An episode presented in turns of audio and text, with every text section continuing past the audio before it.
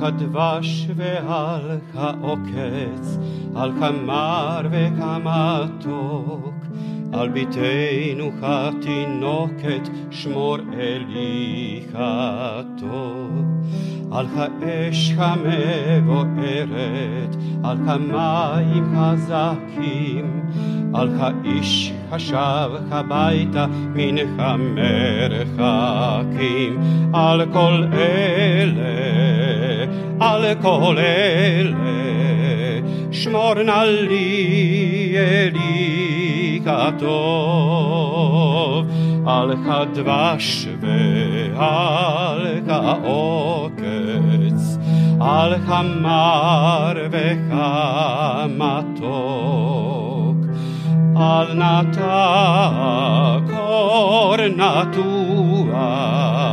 al tishkach et hatikva, hashiveni התקווה, השיבני והשובה אל הארץ הטובה. Unlängst hörte ich, wir hätten Probleme mit der Lieferung des koscheren Weins aus Israel. Was könnte das Problem sein? Die Antwort ist Shemitah. Dieser Ausdruck finden wir auch im folgenden Midrash, Vaikra Rabbah. Alle Vorkommnisse der Zahl sieben sind in der Welt beliebt.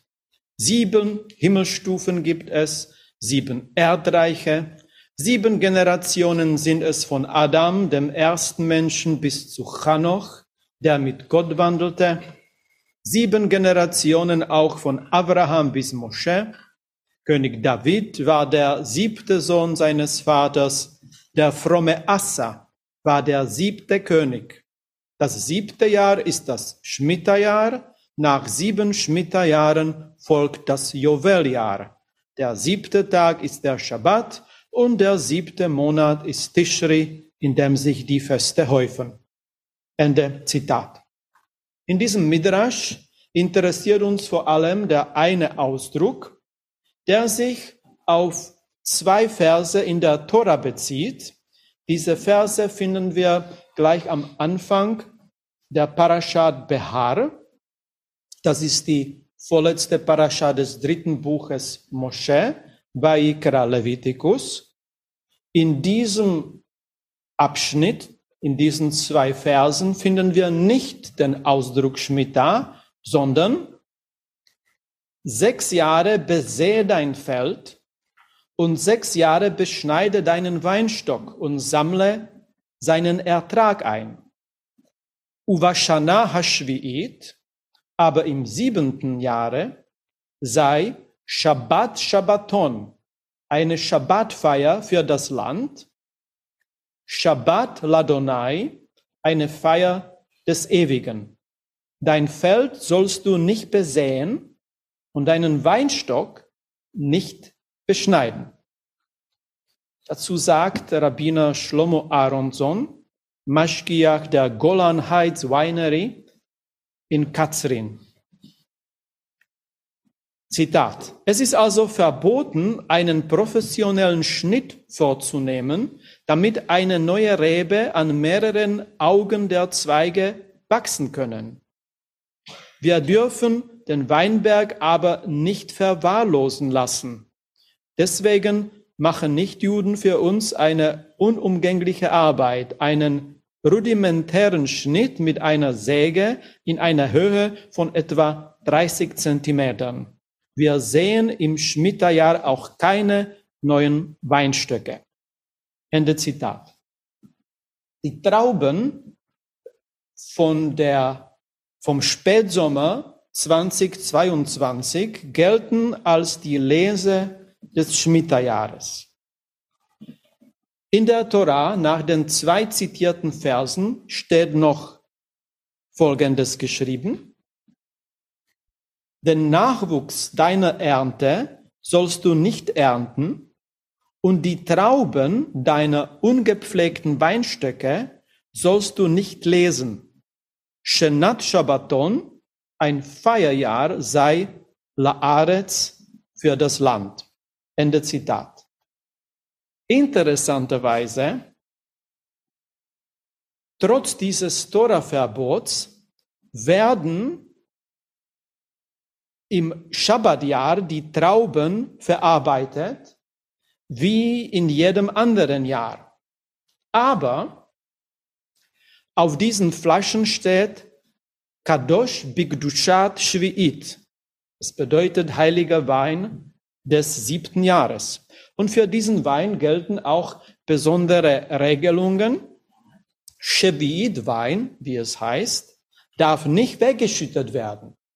Und darum darf er nicht bei der Havdalah-Zeremonie benutzt werden am Ende des Schabbats, dass wir dann im Wein die Kerze auslöschen und den Wein wegschütten. Das darf man dann nicht tun.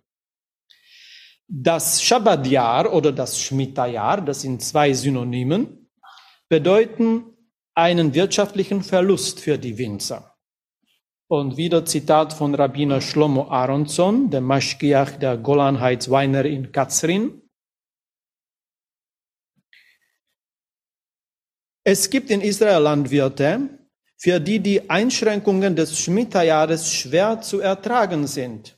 Deswegen hat unter anderem der erste israelische Oberrabbiner Abraham Yitzchak Cook erlaubt, das Land symbolisch an Nichtjuden zu verkaufen. Aber das war zu einer Zeit, in der es im Jischuf massive wirtschaftliche Probleme gab.